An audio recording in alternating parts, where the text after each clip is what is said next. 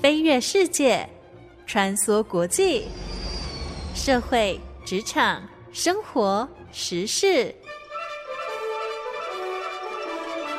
哪来一记变化球？看我接招！那些老外教我的事，和你 Easy Talk Easy Work。您现在收听的是《那些老外教我的事》，我是节目主持人焕恩。我想，我真的好像也是有被美国的自由左派 （liberal left） 啊、最常被人家诟病的这个所谓的 wokeness 所洗脑哦。竟然也会开始回头检讨经典老片 ABC 这个节目的特别系列单元，在过去九个礼拜的选片清单，是不是有点太白了？我在这边补充说明一下，美国人现在很常挂在嘴边的 woke，并不是字面上醒过来的意思，说穿了其实就是用一个时下比较年轻、比较流行、比较潮的说法，去形容一个人是极度的政治正确了。那很有趣的就是呢，其实我在过去这个礼拜开始在纠结这件事情的时候，刚好不管是在跟同事的闲聊当中，或者是在追赶我和朋友自组的读书会的阅读进度当中，就一直有一部我从来没有听过也没有看过的电影，它频频的冒出来跟我招手，引起我的注意力哦。这部电影呢，就是由 Spike Lee。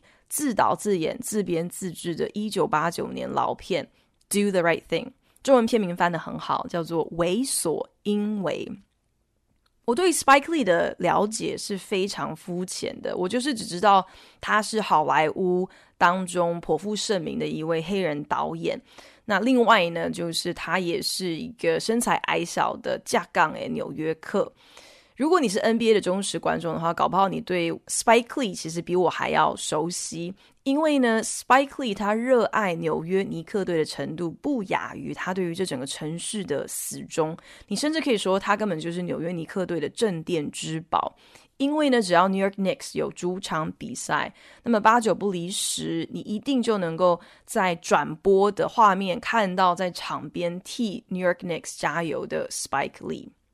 可是，一直来，其实我对于他的电影作品是很陌生的。再加上，我不得不承认，我对于以黑人文化作为主题，或是以此为焦点的影视作品，其实并没有太大的兴趣。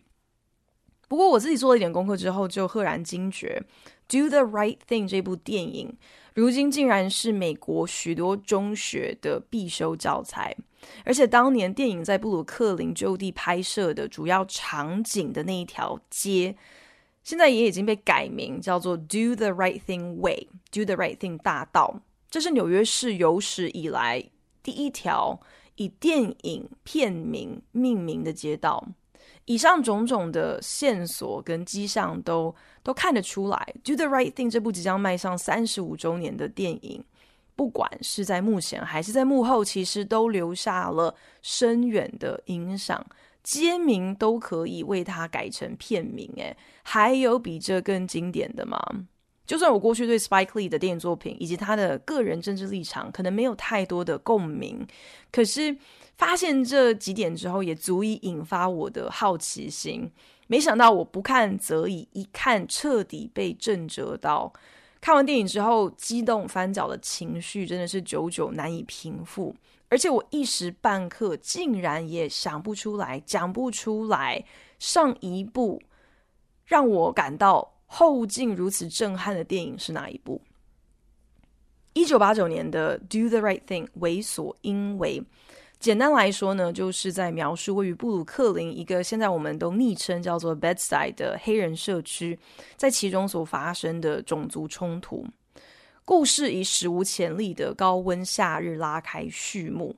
其实这就可以等于是在铺梗啦，大家就已经知道说这个可能是大家火气都直冲脑门的一天，所以所有的小小的口角、小小的冲突，真的都是等着一触即发。在当年，冷气机可以算得上是一种奢侈，所以 Bedside 社区的住户他们就只能够发挥创意来消暑，像是喝冰啤酒啦、冲冷水澡啦、直接把头埋进冰桶中啊，或者是干脆上街撬开消防栓，用喷射水柱替街坊邻居降温。Bedside 社区的住户是形形色色的，有绰号叫做 The Mayor，叫做市长的醉鬼流浪汉。这个流浪汉呢，他总是头戴绅士帽，一身成套的西装，要不是衣服上遍布的脏污，你远看还觉得他倒挺人模人样的，对大家也都还是彬彬有礼。另外也有一个绰号叫做 Smiley 的年轻白人，他患有很严重的口疾，疑似有一些智能迟缓哦。虽然是白人，可能因为他有一些外显的残缺，所以多少。呃，社区里的黑人也还是愿意容忍他。那 Smiley 呢？平常就是在街上逢人就在兜售照片，谁的照片呢？就是黑人民权领袖马丁·路德·金博士，以及主张黑人至上、鼓吹同胞诉诸暴力也可以，只要是为了对抗白人权势都可以的。这另外一位非常有名的黑人运动领袖 Malcolm X，这两个。黑人巨人的合照，那还有一位绰号叫做 Radio Raheem 的魁梧黑人小哥，他永远提着一个巨型音响，高分贝的在播放着八零年代黑人嘻哈团体 Public Enemy 的歌曲《Fight the Power》，反抗威权。《Fight the Power》这首歌其实是导演 Spike Lee 特别请托 Public Enemy 为电影量身定做的主题曲。在正式发行之后呢，《Fight the Power》简直可以说是成为了美国黑人的一个国民国歌，而且更是 Public Enemy 最为人所知也最叫好叫座的经典之作。那另外呢，还有由呃好莱坞男星 Samuel L. Jackson 饰演的社区电台 DJ Love Daddy，他从早到晚隔着玻璃坐在正对着大街的录音间里播气象、播音乐。简直可以媲美时下的直播主哦，完全没有片刻喘息的空间。不过呢，《Do the Right Thing》的男主角是由导演 Spike Lee 他亲自饰演的 Mookie。Mookie 在片中乍看之下是社区里面除了 DJ Love Daddy 之外唯一一个有一份正当工作的年轻黑人。他在这个社区一间开业长达二十五年之久的意大利披萨老店担任披萨外送员。披萨店老板是意大利籍的中年白人大叔 Sal。Sal 带着他两个儿子一起在 Bed-Stuy 卖披萨。Do the right thing 的头半小时，Bed-Stuy 这个社区一角，感觉起来好像还算是蛮和乐融融的。虽然当然左右邻舍偶尔还是会起一些无聊的口角，可是呢，都是一些微不足道的小事。白人、黑人、波多黎各人，大家似乎。都有在 do the right thing，都和平共处。可是若真是如此的话，那么这部电影未免也太乌托邦、太无聊了。我们可想而知，眼前的这一切不过就只是暴风雨前的宁静罢了。好莱坞知名导演 Spike Lee 可以说是最佳纽约大使，他对于纽约的热爱绝对不输他对于拍电影的热忱。而一九八九年上映的《Do the Right Thing》为所应为，就可以说是他最具代表性的作品。I'm the late 80s. It was not the most pleasant as far as race relations go, especially between the African American and the Puerto Rican communities and the NYPD. There are many, many instances where honest brown people were murdered by the NYPD, and unfortunately hasn't stopped That's really where the emphasis came from.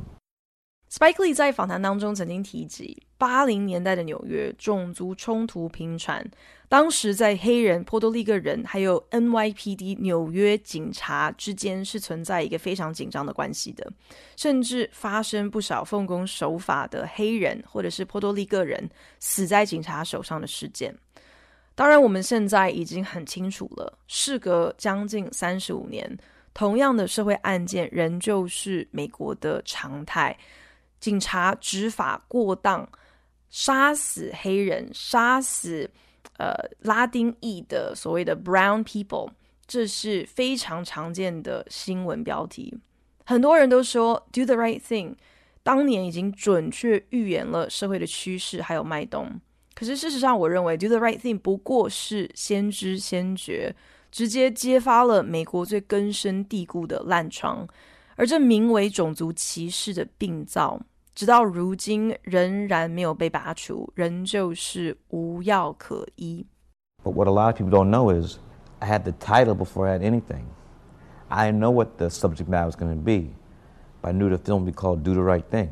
What I like about the title is that everyone has their own interpretation of what is the right thing, not only in the audience, but the characters in the film too. 有趣的是，Spike Lee 在剧本八字还没一撇，他根本不知道电影题材是什么的时候，他心中早就已经底定片名就是要叫做《Do the Right Thing》。他在访谈中表示，他之所以喜欢《Do the Right Thing》这个片名的原因，是因为大家对于什么才是 the right thing，其实各自有不同的诠释还有理解，不只是片中的角色如此，观众也是如此。I would love to go to theaters all across the country and watch the film, sit in the back, hat down, and then stand out in the lobby and listen to the debates and the arguments and these exchanges. I mean, people, the ushers will be mad because people were, were not leaving and they had to bring in the next show. And that was really what we want to try to do with that film to really spark discussion, exchange of ideals, debate about race. 当年 Spike Lee 时不时就会跑去戏院，观众看电影，他在后面看观众，然后他就发现这部电影都演完了，观众却久久不愿离开哦。挤在观众席、挤在戏院大厅之间，就是想要跟身边的人来辩驳、来讨论刚刚自己到底看到了什么。搞到戏院的工作人员常常是气急败坏，因为上一场观众不肯散场，根本就没有办法放人进来播放下一个场次。Spike Lee 就说啦，这才是拍摄《Do the Right Thing》背后真正的意涵，就是希望能够来引发观众对于种族议题的讨论。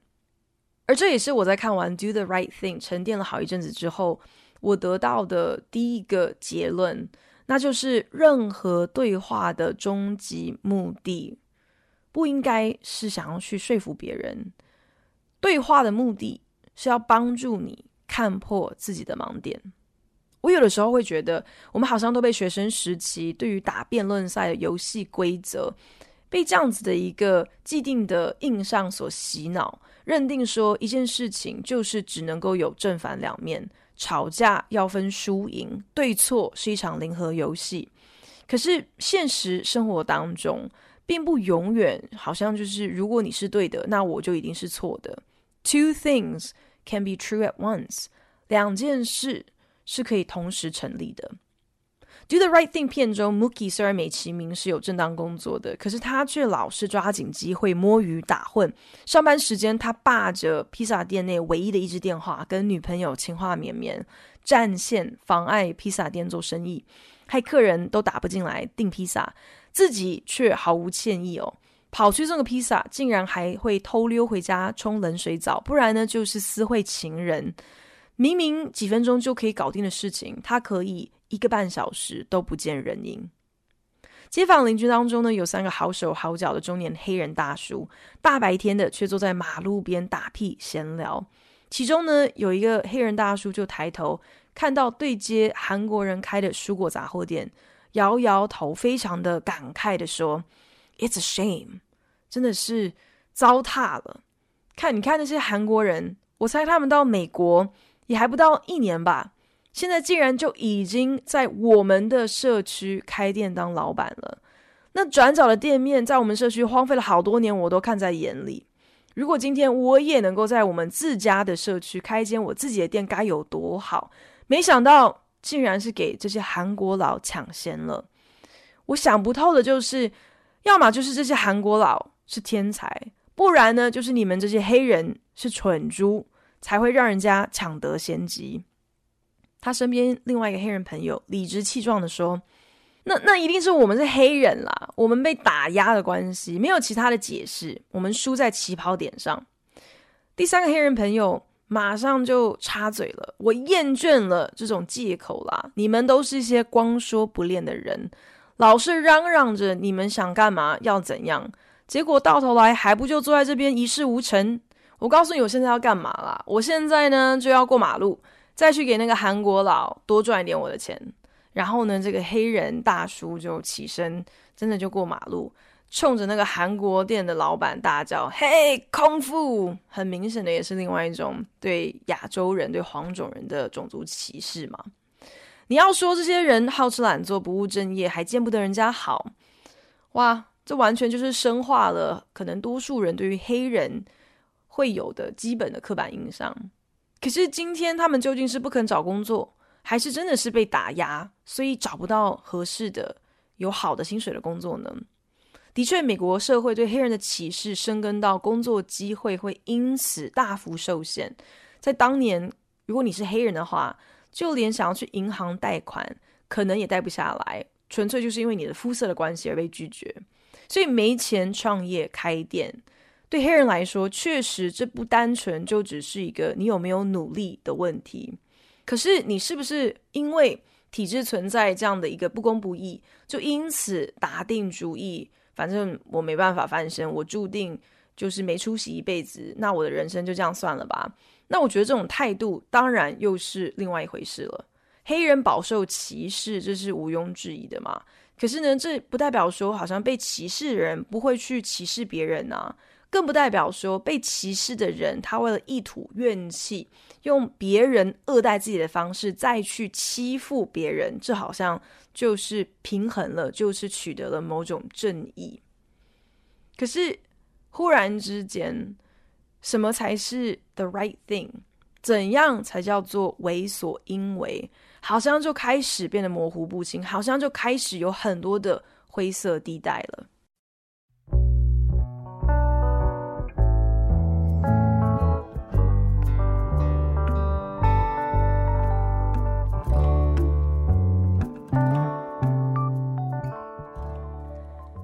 从电影一开始，披萨店的老板 Sal 的大儿子 Pino，他可以说是完美诠释了我们刻板印象当中那些歧视黑人却偏偏又热爱黑人文化的矛盾白人角色。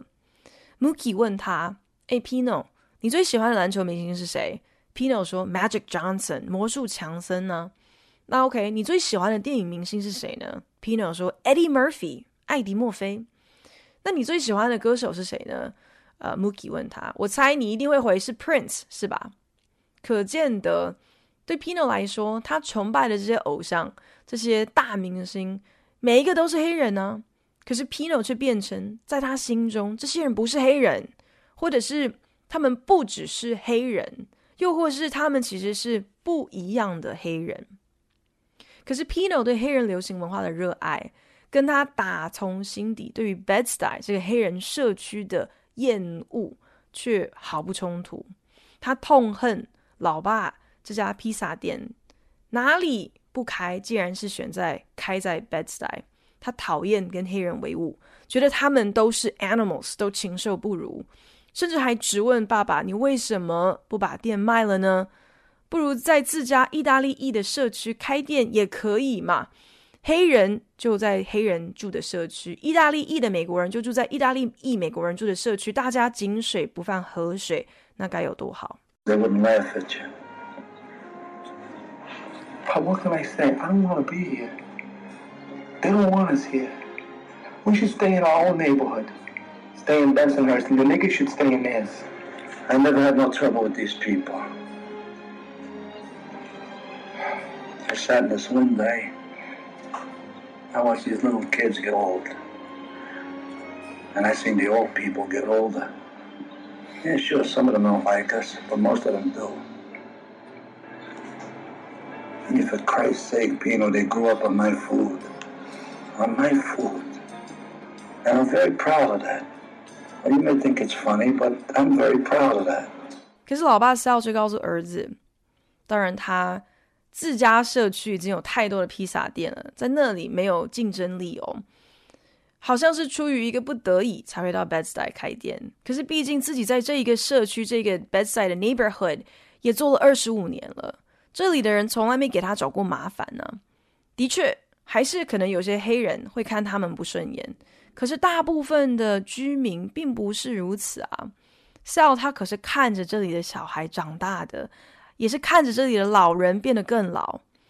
Bedside 这个社区的人都是吃他做的食物长大的。Sal 深深以此为傲，没打算要关店，没打算要离开。无家可归的那个流浪汉市长 The Mayor，他时不时就会飘进 Sal 的披萨店里头，只因为他跟 Sal 已经有一个默契了。市长会自告奋勇，好像是要替店门口顺手扫个地。Sal 呢，就技巧性的会塞几张钞票给市长，让市长至少好像也不会尊严受损的，可以赚个几块钱嘛。Pino 一直不满老爸的仁慈，也不理解，觉得我们开店又不是来做慈善事业的。Smiley 那个智能迟缓、有口疾、老是到处卖照片的那个白人，他很很常就是看不懂人家的脸色哦。总是会在 Sal 披萨的店门口阴魂不散兜售相片，Pino 对他是又吼又叫，只想要把他赶走。可是 Sal 却拿着钞票追出店外，要跟 Smiley 买照片。可是这些行径，看在 Bedside 的黑人社区居民眼里，他们又是如何解读呢？看完 Do the Right Thing，我第二个感想就是，其实所谓的。是非对错，很多时候并不是只有黑白之分那么明确的。你的成长背景、你的社会期待、你的生命经历，都会成为你究竟是如何判断是非的一个滤镜。Sal 的这些善意和为这个社区所付出的心意还有贡献，在当地居民的眼中，会不会只是认为好像这都是略施小惠的行为呢？追根究底，仍然无从抵消。Sal 他身为一个白人，竟然侵占了黑人的地盘，赚进黑人的血汗钱。你明明不是黑人，你却理直气壮在黑人社区出没，这个原罪是不管你再怎么样子拿这些零钱救济这些最弱势的黑人，也无法抹灭的。如果打从一开始就已经有一个非我族类、其心必异的心态，那恐怕对方任何的善心、任何的好意，到头来都只会被曲解。从表面上看起来，Sal 不管是跟 The Mayor 还是跟 Smiley 的这个友善的互动，看起来都比 Bedside 当中任何一个黑人更加尊重、更加善待这个社区里面最为弱势的族群。可是到头来，他仍然不是社区的一份子。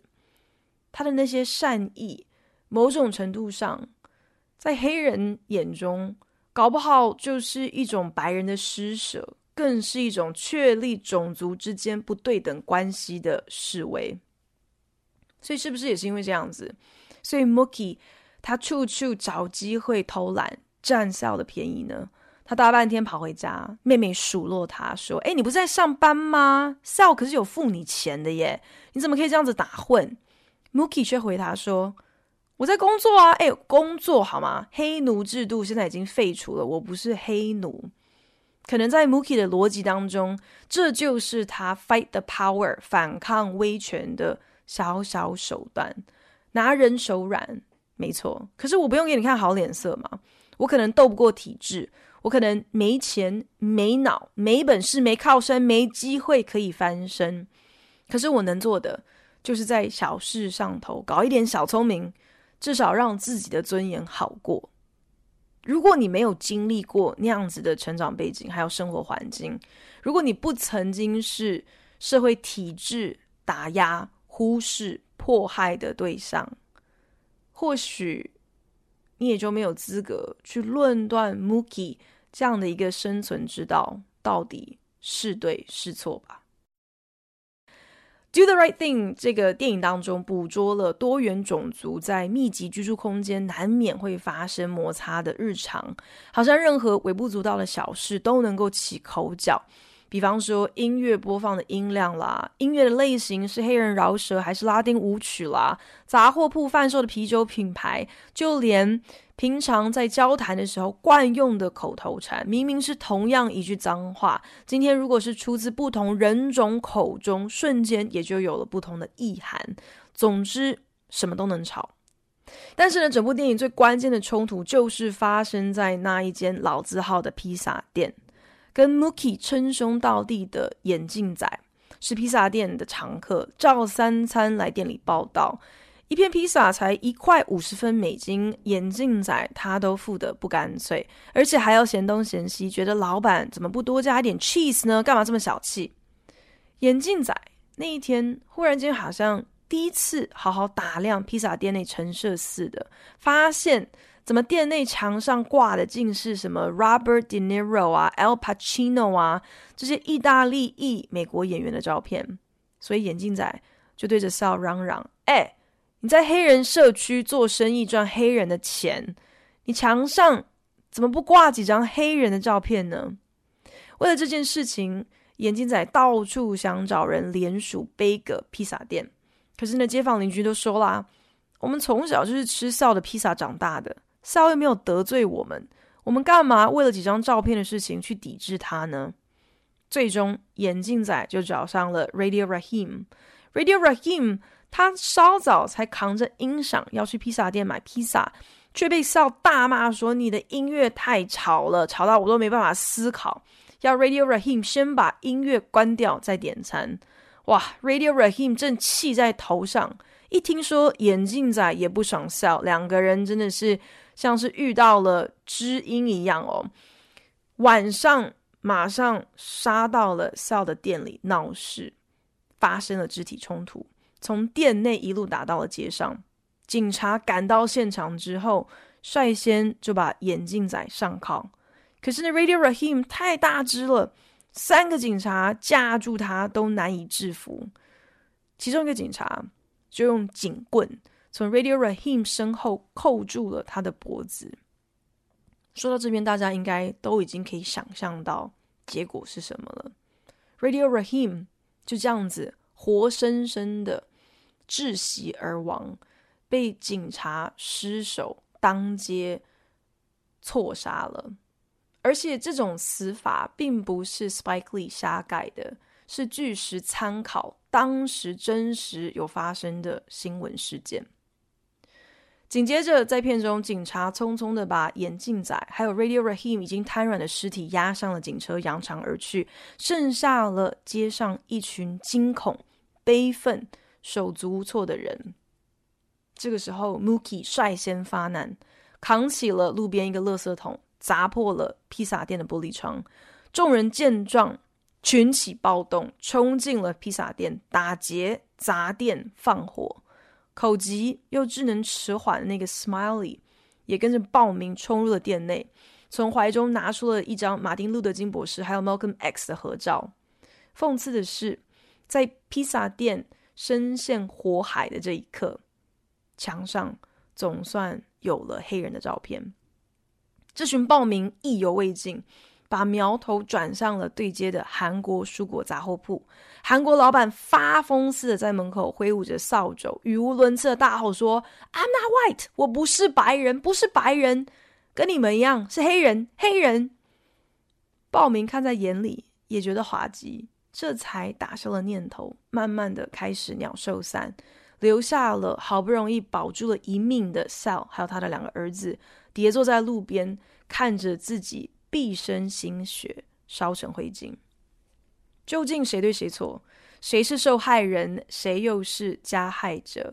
是暴动还是起义？Spike Lee 也没有打算直接给予观众任何一个答案。只是在电影的尾声附上了马丁·路德·金博士以及 Malcolm X 这两位立场相左的黑人民权运动领袖曾经说过的一段话。那期盼有朝一日，所有种族都能够和平共处的马丁·路德金博士曾经说过：“Violence as a way of achieving racial justice is both impractical and immoral。”诉诸暴力取得种族正义，那是既不切实际也不道德。It is impractical because it is a descending spiral ending in destruction for all. 不切实际，因为诉诸暴力，至终就是无限堕落，直到两败俱伤。The old law of an eye for an eye leaves everybody blind，以眼还眼，最终的结果就是大家全部都瞎眼。It is immoral because it seeks to humiliate the opponent rather than win his understanding. It seeks to annihilate rather than to convert. 暴力不道德，因为呢，这是羞辱对手，而不是赢得对方的理解，是为了毁灭对方，而不是为了转变对方。Violence is immoral because it thrives on hatred rather than love。暴力不道德，因为它是生于恨而非爱。It destroys community and makes brotherhood impossible。暴力破坏社群，让手足情谊成为不可能。it leaves society in monologue rather than dialogue. It 让社会成为一言堂，没有任何对话的空间. Violence ends by destroying itself. It creates bitterness in the survivors and brutality in the destroyers. 暴力的至终就是自我毁灭，让幸存者心生苦毒，让破坏者更加残酷。可是呢，紧接着片尾画面就出现了 Malcolm X 说过的一段话：“I think there are plenty of good people in America, but there are also plenty of bad people in America, and the bad ones are the ones who seem to have all the power and be in these positions to block things that you and I need。”我知道美国有很多的好人。可是美国也有很多的坏人，而偏偏好像就是这些坏人，他们握有了所有的权势，他们占据了那些足以断绝你我所需的高位。Because this is the situation, you and I have to preserve the right to do what is necessary to bring an end to that situation. 因为这就是我们的现况，所以你我。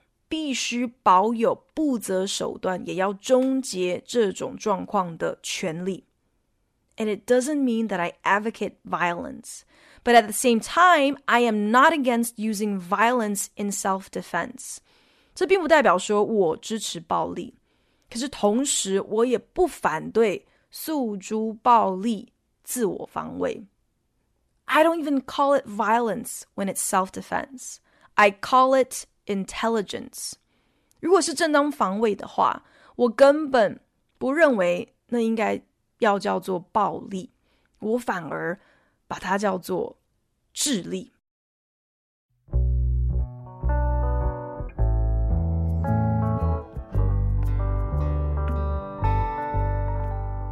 本节目由好家庭联盟网、台北 Bravo FM 九一点三、台中古典音乐台 FM 九七点七制作播出。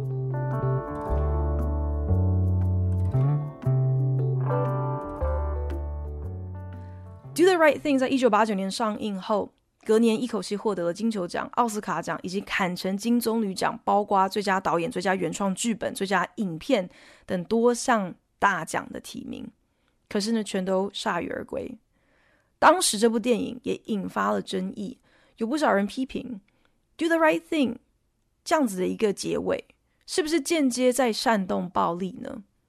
导演 Spike Lee 在访谈当中表示，这种顾虑基本上都只有白人观众才会提出来，也只有白人观众会问他说：“那 Mookie 到底有没有 Do the Right Thing 呢？”在 Spike Lee 看来，会问这些问题的人，他们根本。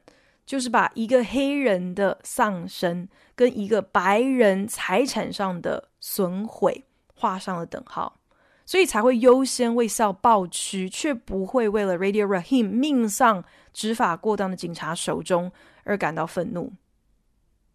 我必须要承认，我在看完 Do the Right Thing 之后，确实为 Sal 感到愤愤不平。警察执法过当，没错，不应该过分。恶劣，可是为什么是要让 Sal 来承担黑人居民无处可宣泄的怒气呢？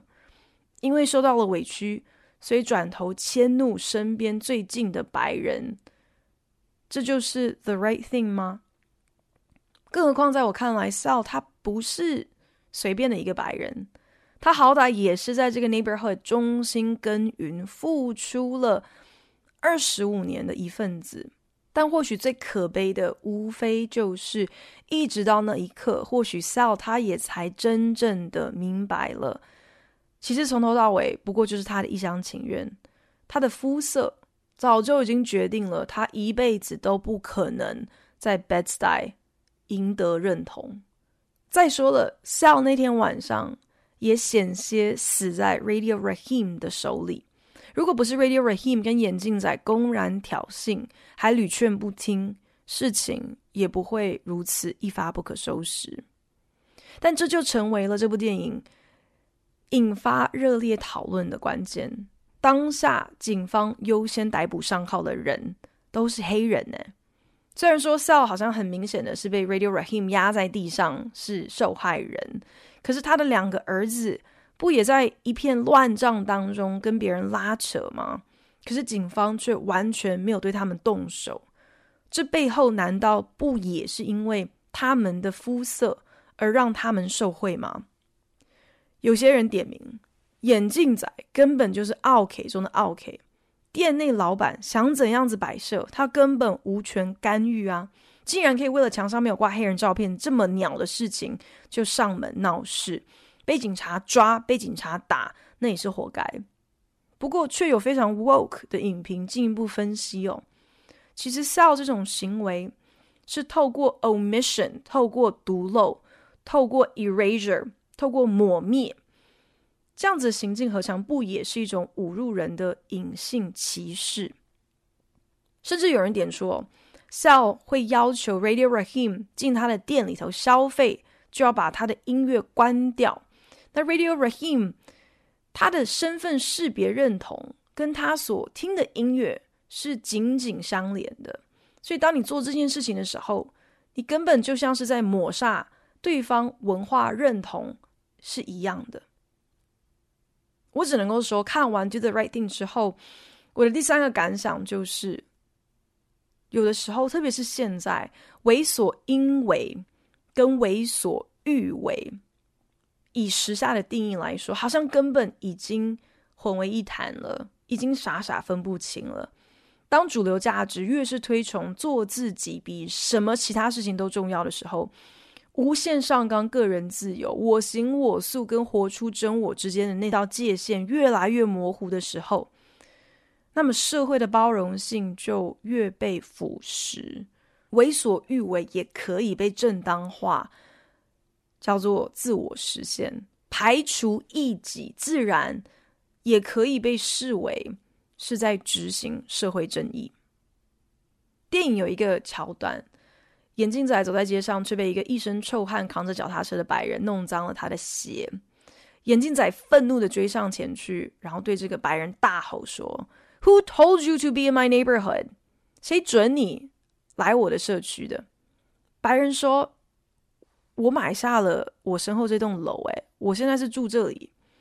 眼镜仔怒不可遏地说：“谁准你在我的黑人社区，在我的街上买下这栋楼？”白人就回答说：“It's a free country. Man can live wherever they want.”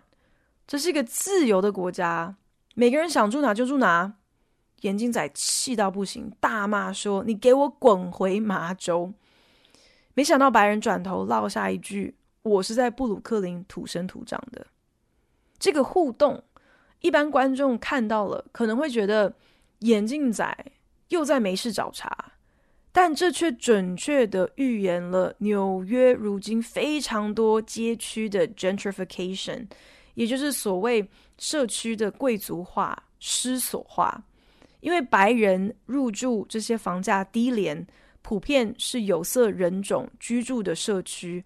大幅入侵之后，就拉抬了当地的房价，间接逼退了可能在那里住了好几十年的低收入户，进而改变了那个社区它的商家、它的住户的组成。这也是为什么眼镜仔抵死排外的部落主义，虽然看起来好像跋扈不讲理，可是那位白人说的。这是个自由的国家，大家想住哪就住哪的言论，听在黑人的耳朵里面真的是格外刺耳。因为没钱、没权、没势的人，从来就没有居住的选择，更遑论公平竞争的自由。我看完《Do the Right Thing》之后，第四个总结就是 “hurt people, hurt people”，伤人的人都是受伤的人，歧视、忽视、仇视，就是一个冤冤相报何时了的无限循环。看完《Do the Right Thing》之后，有那么一瞬间，我觉得这部片好像不过是强化了我潜意识当中对黑人的所有刻板印象。看到肖的下场，感到异常的愤慨。这个时候，心中马上就警铃大响，想说：哦，我是不是不够 woke？